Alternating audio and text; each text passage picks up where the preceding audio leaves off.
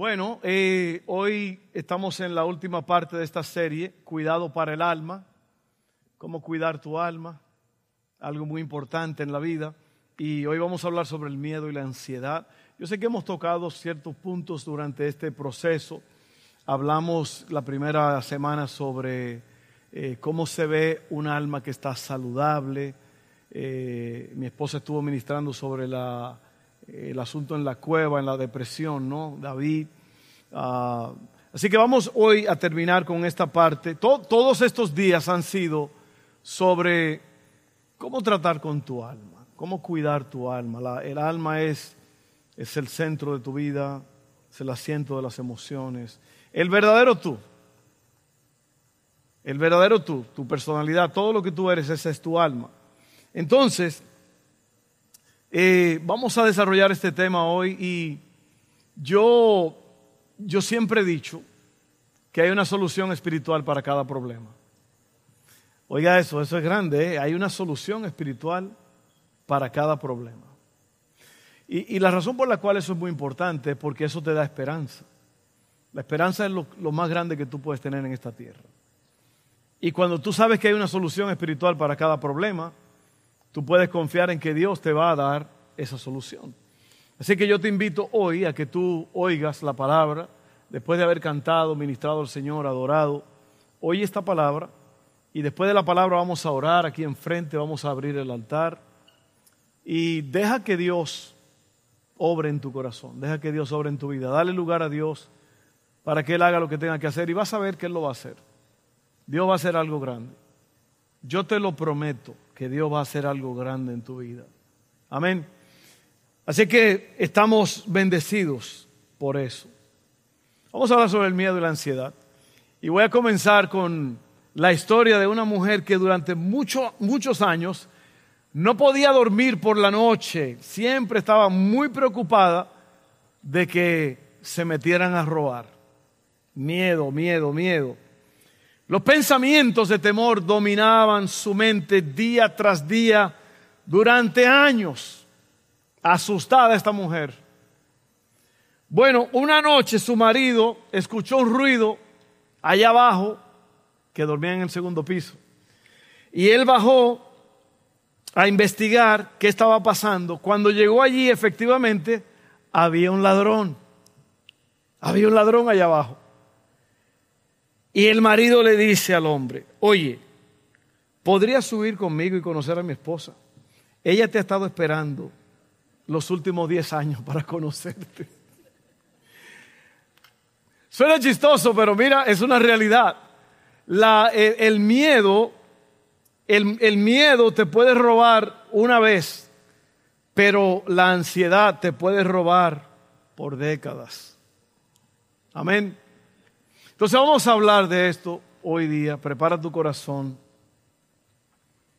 Este es un tema muy importante, a mí me gusta mucho.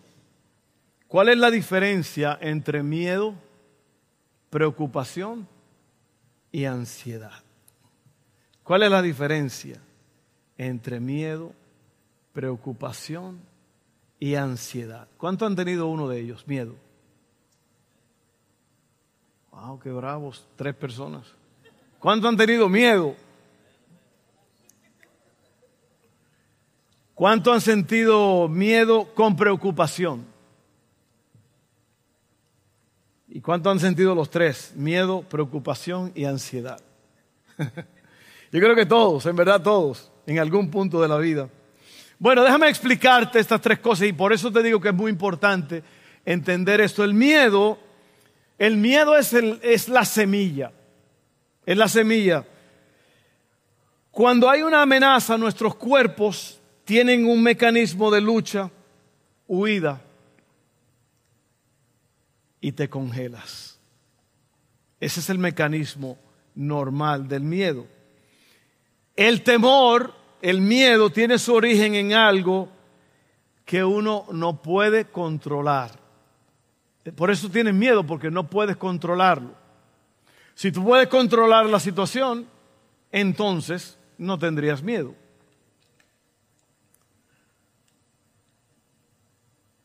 Lo que no puedes controlar te causa ansias e inseguridad. El temor se vence por fe, sabiendo que Dios está en control.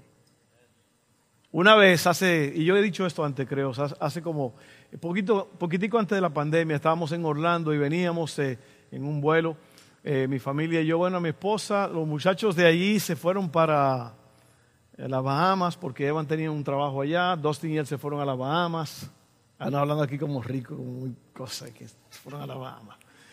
Y nosotros regresamos y el piloto dijo algo que dijo, siéntense, sit back and relax.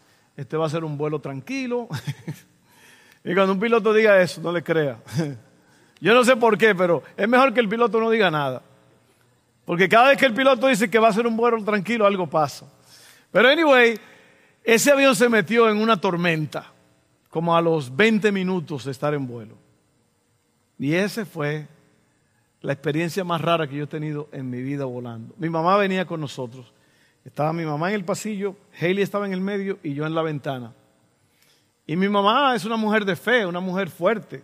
Y mi mamá tenía una cara de, turbación, así como... Y me miraba y me decía, oye, yo tengo 50 años volando y yo nunca había experimentado esto. Y ese avión bajaba así, y yo decía, bueno, Señor, en tu mano encomiendo mi espíritu. Hailey venía en el medio, mi esposa estaba enfrente por allá con Seila.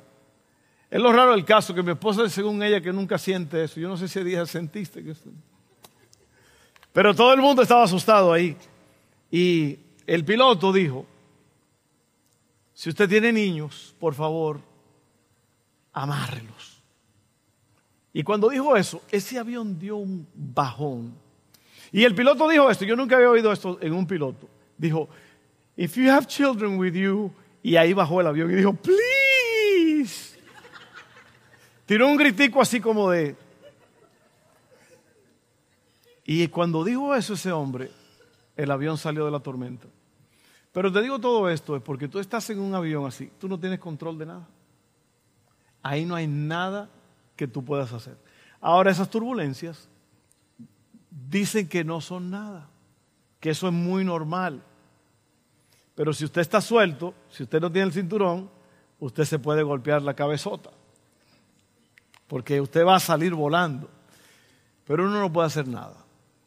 El piloto lo único que puede hacer es seguir dirigiendo la nave, pero ellos no pueden hacer nada con eso. Caen en una zona de turbulencia y así mismo ocurre en la vida. Pasan cosas que tú no puedes hacer nada y eso entonces te causa miedo. Y el miedo es el comienzo. El miedo es la semilla. La primera cosa es el miedo. Luego viene la preocupación. La preocupación es regar la semilla del miedo. Y a mí me gusta definir esto de preocupación, preocuparse es ocuparse antes de. Y eso es lo que es preocuparse, es que tú empiezas a tener problemas ya, a regar la semilla del miedo con la preocupación. Otra vez relacionado con la inseguridad de que tú no sabes cómo manejar la situación. La ansiedad, perdón, la preocupación es ensayar el miedo en nuestra mente una y otra vez. Yo creo que eso es lo que hacemos normalmente. Cuando hay un miedo, cuando hay una, una situación que estamos pasando, uno ensaya ese miedo.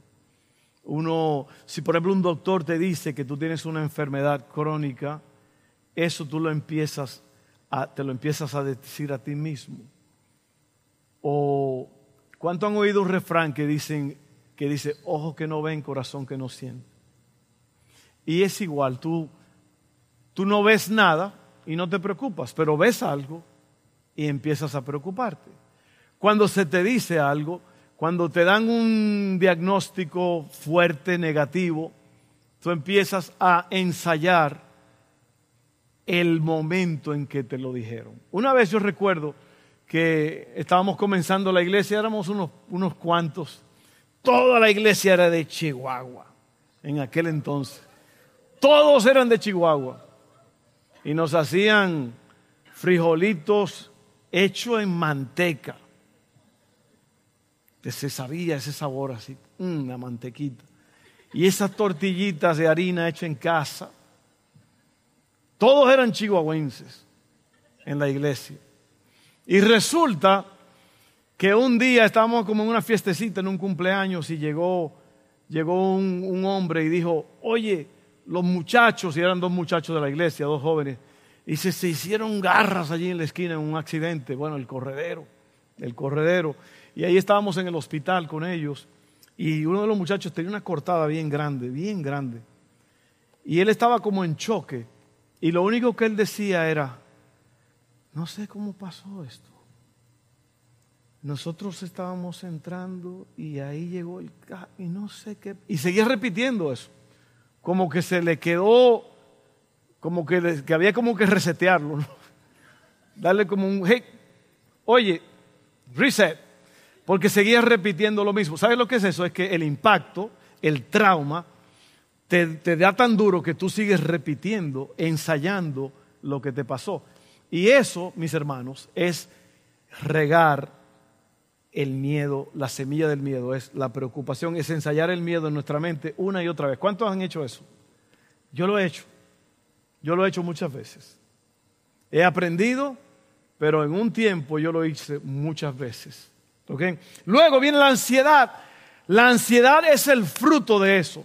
El miedo es la semilla, la preocupación es regar esa semilla y ahora viene la ansiedad que es el fruto cuando se manifiesta todo esto, la ansiedad te cae de golpe, es la sensación abrumadora de fatalidad y afecta todo tu cuerpo, mente y emociones.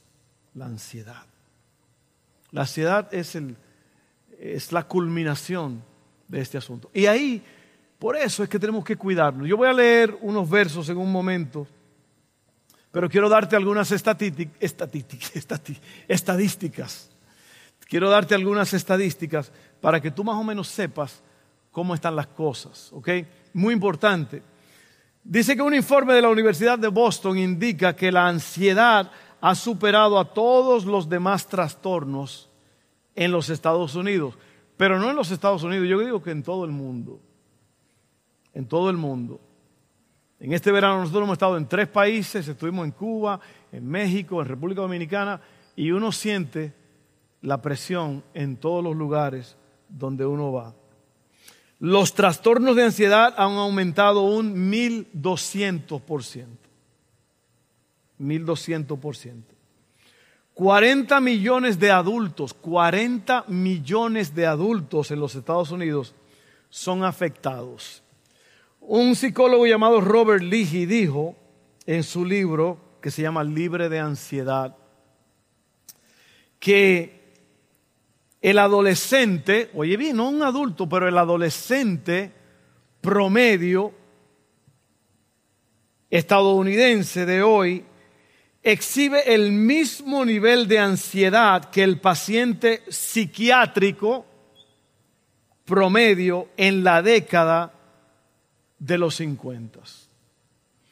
Si tú no sabes, la década de los 50 fue una década muy fuerte porque todo el mundo había salido de la Segunda Guerra Mundial. ¿Tú sabes cuántos millones de personas murieron en la Segunda Guerra Mundial en Europa y otros países?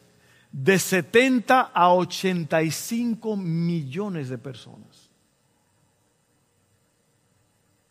Un maniático llamado Hitler con generales que estaban obsesionados con él, quisieron conquistar a todo el mundo y causaron una masacre en toda Europa. Una cosa impresionante. 70 a 85 millones de personas. Esta nación perdió 400 mil soldados en los campos de Europa, peleando, congelados una cosa espantosa. Entonces, piensa en el trauma de casi Casi todo el mundo, en todo el mundo estaba relacionado con alguien que perdió a alguien en la guerra. Y el trauma de una, de una cosa tan violenta, de que habían salido de la Primera Guerra Mundial y luego la Segunda Guerra Mundial y luego la Guerra de Corea, luego la Guerra de Vietnam, y todo el mundo, imagínate, en ese tiempo los problemas psiquiátricos eran espantosos. Bueno, dice que hoy día el adolescente promedio aquí en esta nación se le ven los mismos síntomas de los pacientes psiquiátricos en los años 50. Eso quiere decir que no solamente tenemos que cuidar a nuestros adultos, pero también tenemos que cuidar mucho a nuestros adolescentes. Porque un adulto, ha, después de, muchas lecciones en la vida, más o menos aprendido, ¿no? A, a aguantar, a batallar. Yo, e, es impresionante como uno aguanta tanto y aprende tanto en la vida. Pero un adolescente la palabra adolescente quiere decir que todavía le falta algo, le, falta conocimiento, le falta instrucción, le falta disciplina y no sabe cómo recibir. Eh, la mayoría de estos problemas de hoy en día vienen a raíz de la pandemia. La pandemia ha causado mucho, mucho, mucho daño, mucho miedo. Una noche me escribió un hombre durante la pandemia y me dijo, pastor, me la paso solo llorando en lo oscuro en la sala de mi casa y no sé qué hacer. Eso es lo que causó todo esto. Entonces, ¿tú sabes cuántos bi, bi, bi, con B billones se gastan al año para atender a los pacientes de depresión y ansiedad? 326 billones de dólares. ¿Por qué? porque no solamente es las drogas que hay que usar. Yo le dije que la droga que más usaba era la Prozac para la depresión, pero creo que hay otras ahora. Hay, varias, varias drogas, medicamentos que se usan. Añádele al costo de eso, que más o menos cuesta como 10 mil dólares al año para atender a un paciente de depresión. Añádele el costo de los, de los suicidios, las casas funerales, Perdóneme que estoy hablando así, pero tengo que darle las estadísticas para que usted entienda el problema. El costo de la productividad en el trabajo, porque una persona deprimida, en depresión, no puede hacer nada, no funciona. El que tiene depresión quiere estar encerrado en un lugar. La palabra depresión es que te depresión, te sacaron la presión. Como, cuando eh, la, la llanta de un carro se le va el aire, cuando usted le saca el aire a cualquier cosa, eso es lo que es la depresión, es como que te sacaron el aire.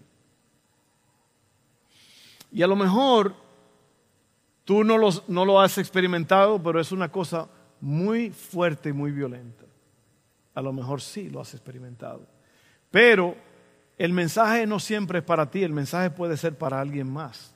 Porque hay mucha gente que están deprimidos, muchos familiares, seres queridos, personas que tú conoces y por eso estamos alcanzándote a través de estos mensajes. La nación se ha convertido en un país de estrés y conflictos. Entonces, la ansiedad, que es el fruto de esto, del, miedo y de la preocupación. Y sabe que yo le doy tantas gracias a Dios de que la palabra de Dios, cuando tú la lees, la palabra de Dios te enseña cómo prevenir estas cosas. Porque una de las cosas más importantes en la vida es la medicina preventiva. La medicina que te previene de enfermarte. Y eso es lo que hace la Biblia, la palabra de Dios, es una prevención para que tú no caigas en depresión, en ansiedad, en miedo. Y si ya estás, ¿cómo salir de ella? Eso es importante y yo otra vez vuelvo y te repito, le doy gracias a Dios por eso, porque nosotros tenemos la cura. Tenemos la cura. Tenemos la sanidad. La iglesia se llama lugar de sanidad y no es en vano. Un lugar de sanidad para un mundo en dolor. Y yo creo que lo que hace Dios es que a través de su presencia, de su ánimo, de su amor, de su inspiración, Él te sana, te devuelve la vida, te restaura.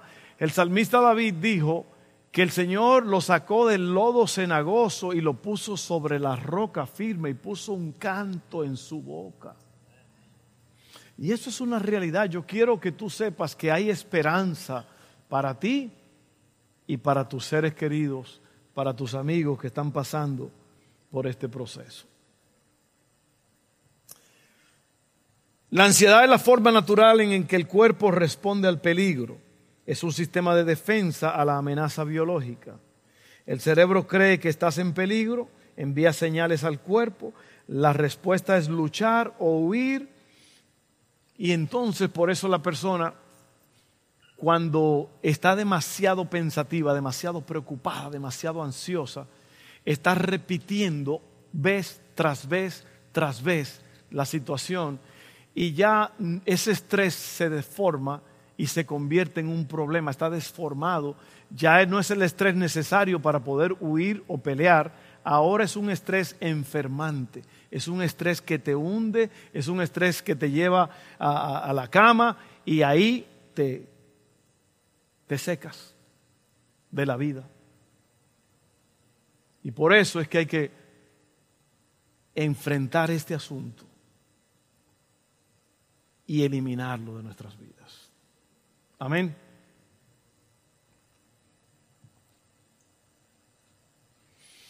Primera de Pedro 5, 6 al 7 dice así, y esta es la escritura que vamos a usar como base. Dice, así que humíllense ante el gran poder de Dios y a su debido tiempo Él los levantará con honor.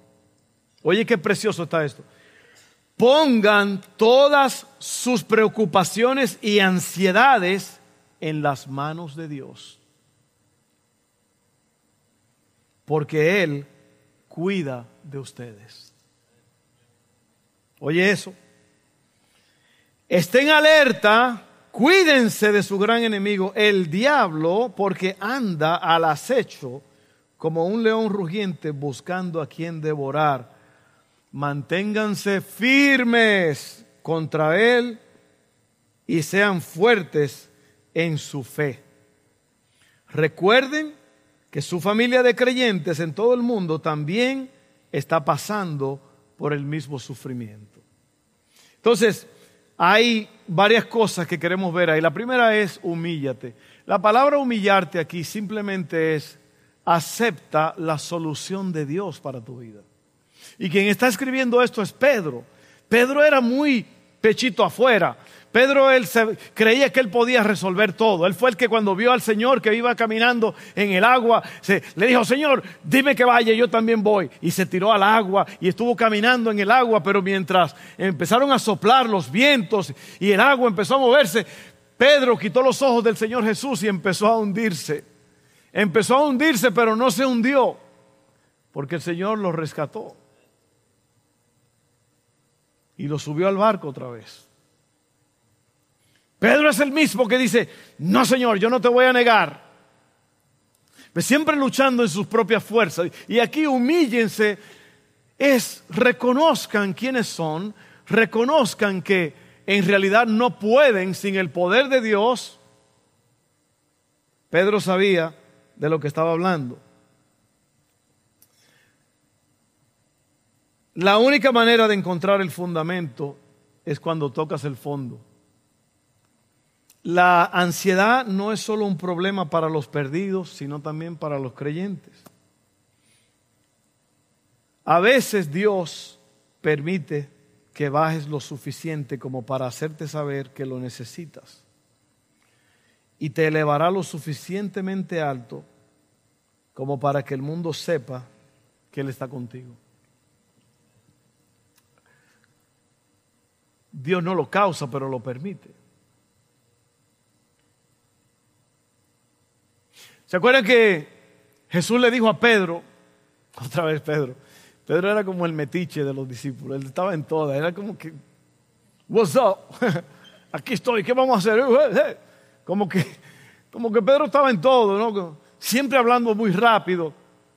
Cuando el Señor dijo que iba a morir, Pedro dijo, no, Señor, no te preocupes, no, no sufra. Y, el Señor tuvo que decir, quítate de mí. Le habló a Satanás que le estaba hablando a Pedro, quítate de mí, frente de mí, Satanás, me eres estorbo.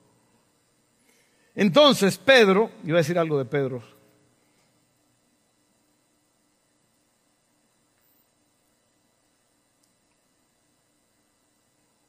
Lo que te estaba diciendo es que Pedro parecía que siempre tenía la respuesta, pero él no la tenía. Igual tú y yo a veces creemos que sabemos todo y no lo sabemos, tenemos que humillarnos. ¿Ok? Déjame terminar de, leer esto. Eh, no, ya lo terminé de leer. Humíllate. Humíllate. Qué bueno ser honesto, ¿verdad? Humíllate, reconoce. Reconoce que solamente Dios puede. Así como cuando estábamos en ese avión, ¿qué vas a hacer? ¿Salirte del avión? Peor. Si te sales del avión ahí sí se acabó el corrido. Pero es solamente, e, es, un, es algo que uno va aprendiendo, algo que uno va aprendiendo, uno va adquiriendo experiencia en este asunto. Y Pedro nos dice eso, que nos humillemos bajo la poderosa mano de Dios. Número dos, lo que él dice, ah, lo siguiente que él dice es, eh, humíllense, no, perdón, dice, eh, pongan todas sus preocupaciones y ansiedades en las manos de Dios, porque Él cuida de ustedes. Y lo bueno de esto es que eh, Pedro le dice, después de decirle esto, le dice, porque Él cuida de ustedes. O sea, lo pueden hacer porque tienen la garantía de que a Dios le interesa, a Dios le importa y Él se va a encargar de ustedes. ¿Ve? Porque a veces uno, uno está buscando la respuesta en algo o en alguien, pero uno no sabe si esa persona está dispuesta a ayudar a uno. ¿Verdad que sí? A veces tú vas a pedirle un préstamo a alguien o que te ayude con algo y tú dices, ay Señor, ojalá que esté de buen humor, ojalá que, que esto, que aquello, no, porque tú no sabes. Pero aquí el apóstol Pedro dice, ustedes pueden con toda confianza poner sus preocupaciones y ansiedades en las manos de Dios porque Él cuida de ustedes.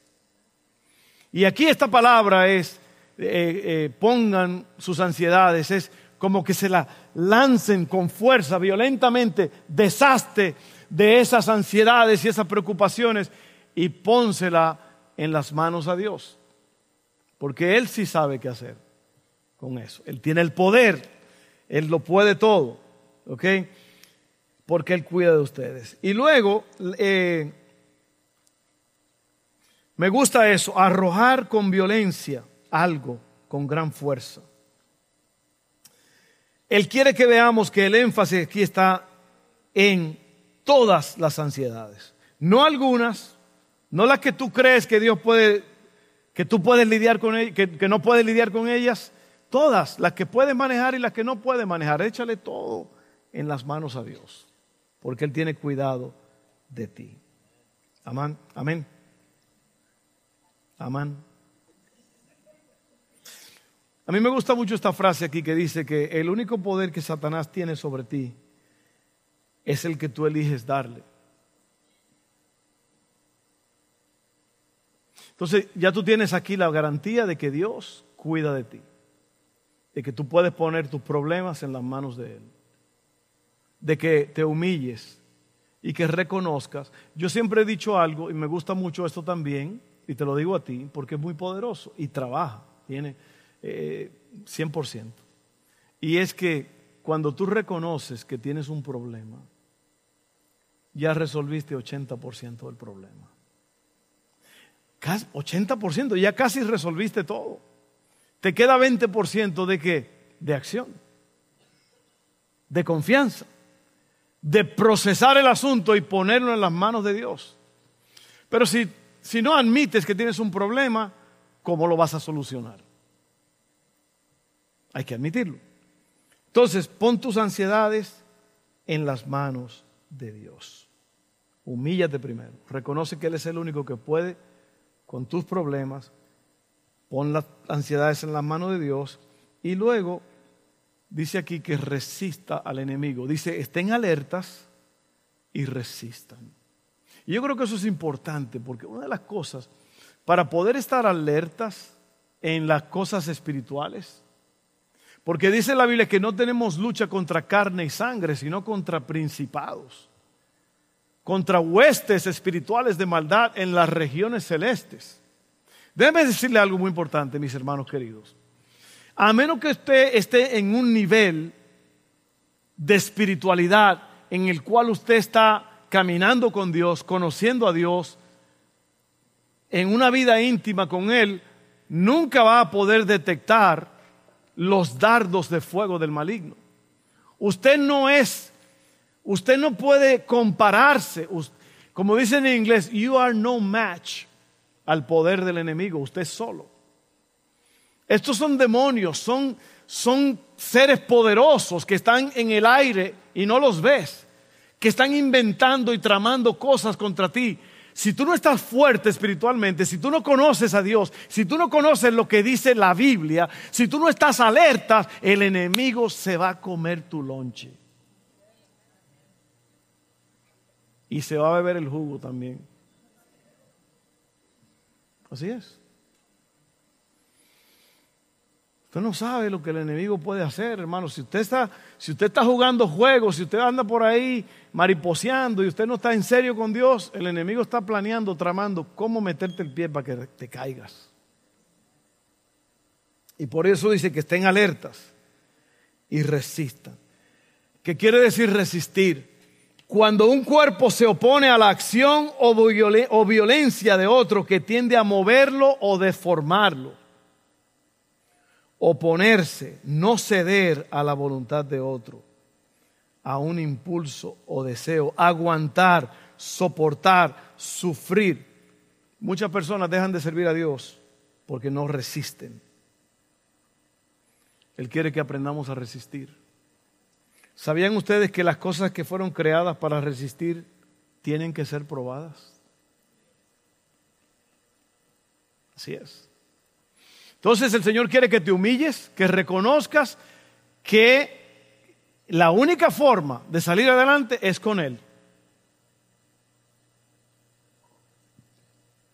Segundo, Él quiere que pongas tus ansiedades en las manos de Él, tus problemas, tus miedos, tus preocupaciones. Y tercero, Él quiere que tú resistas al enemigo. Y voy cerrando aquí con este verso en Romanos 8, 38 al 39. Dice, y estoy convencido de que nada podrá separarnos del amor de Dios. Ni la muerte, ni la vida, ni ángeles, ni demonios, ni nuestros temores de hoy, ni nuestras preocupaciones de mañana, ni siquiera los poderes del infierno pueden separarnos del amor de Dios ningún poder en las alturas ni en las profundidades. De hecho, nada en toda la creación podrá jamás separarnos del amor de Dios que está revelado en Cristo Jesús, nuestro Señor. Y ahí es donde yo quiero terminar diciéndote que lo más poderoso que tú tienes es el amor de Dios. Y mira, te lo voy a leer aquí. Primera de Juan 4, 16 al 18. Dice así. Nosotros sabemos cuánto nos ama Dios y hemos puesto nuestra confianza en su amor. Dios es amor y todos los que viven en amor viven en Dios y Dios vive en ellos. Y al vivir en Dios, nuestro amor crece hasta hacerse perfecto. Por lo tanto, no tendremos temor en el día del juicio, sino que podremos estar ante Dios con confianza porque vivimos como vivió Jesús en este mundo. En esta clase de amor no hay temor, porque el amor perfecto expulsa todo terror, temor, perdón. Si tenemos miedo, es por temor al castigo, y esto muestra que no hemos experimentado plenamente el perfecto amor de Dios. Yo creo que eso es lo que nos pasa. Cuando no lo hacemos, cuando no llegamos, cuando estamos decepcionados, cuando estamos deprimidos, cuando estamos tan lejos de Dios, es porque no hemos experimentado el amor de Dios. Porque otra vez, yo le hablé a los hombres de esto el martes, cómo alcanzar la madurez espiritual. La única forma de alcanzar la madurez espiritual, y vuelvo y te lo repito, y no me voy a callar, es a través de la intimidad con Dios. Es en la intimidad con Dios donde tú conoces el amor de Dios. Y cuando el amor de Dios te cubre, te baña, te llena, entonces tú no le tienes miedo a nada. Ya tú, tú vives en esa confianza, en ese poder, porque tú sabes que Dios está contigo. ¿Lo crees? Vamos a orar. Padre, gracias en esta tarde. Te damos la gloria a ti, Señor, la alabanza. Hemos visto, Señor, que necesitamos humillarnos ante ti. Reconocer, Señor, que solo no podemos, que la solución viene de ti, Señor. También que debemos de poner nuestras ansiedades en ti para que tú te encargues de ellas y que tenemos, Señor, que resistir al enemigo, estar alertas. Ayúdanos, Señor, por favor, ayúdanos. En el nombre de Jesús. Gracias, Padre. Amén. Amén, amén, amén. Bueno, entonces yo quiero eh, ofrecerte ahora ese amor de Dios. Si tú estás aquí en esta tarde y a lo mejor tú nunca has entregado tu vida a Dios, porque para ser cristiano, creyente, un discípulo de Jesús, uno tiene que tomar la decisión voluntaria de entregarle la vida al Señor. Por eso la Biblia dice que debemos confesar con nuestra boca y creer dentro de nosotros en el corazón que Jesucristo es el Señor, que fue levantado entre los muertos.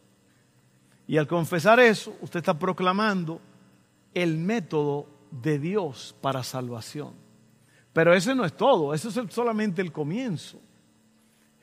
Eso comienza con una fe, con una creencia. Ahora usted tiene que continuar caminando con Dios. Porque mucha gente cree que son salvos ya porque hicieron esa confesión y ya. No, no, no, no, no. Cristo dijo que los que van a heredar el reino son los que hacen la voluntad del Padre. Entonces hay que vivir haciendo la voluntad del Padre. Es una, es una, es una aventura extraordinaria. Voy a orar por todos ustedes y vamos a orar juntos, perdón. Repitan conmigo esta oración ahora mismo. Padre, yo creo en Jesús, el autor de la salvación. Él vino y murió por mí. Yo recibo eso. Yo creo en Jesús. Yo creo en lo que Él hizo. Te pido perdón, Padre. Confieso con mi boca que Jesucristo es el Señor, que murió y resucitó y fue levantado al cielo. Yo confieso eso, lo creo. Te pido perdón, Señor. Y por esa confesión, yo soy salvo. Lléname con tu espíritu. En el nombre de Jesús. Amén.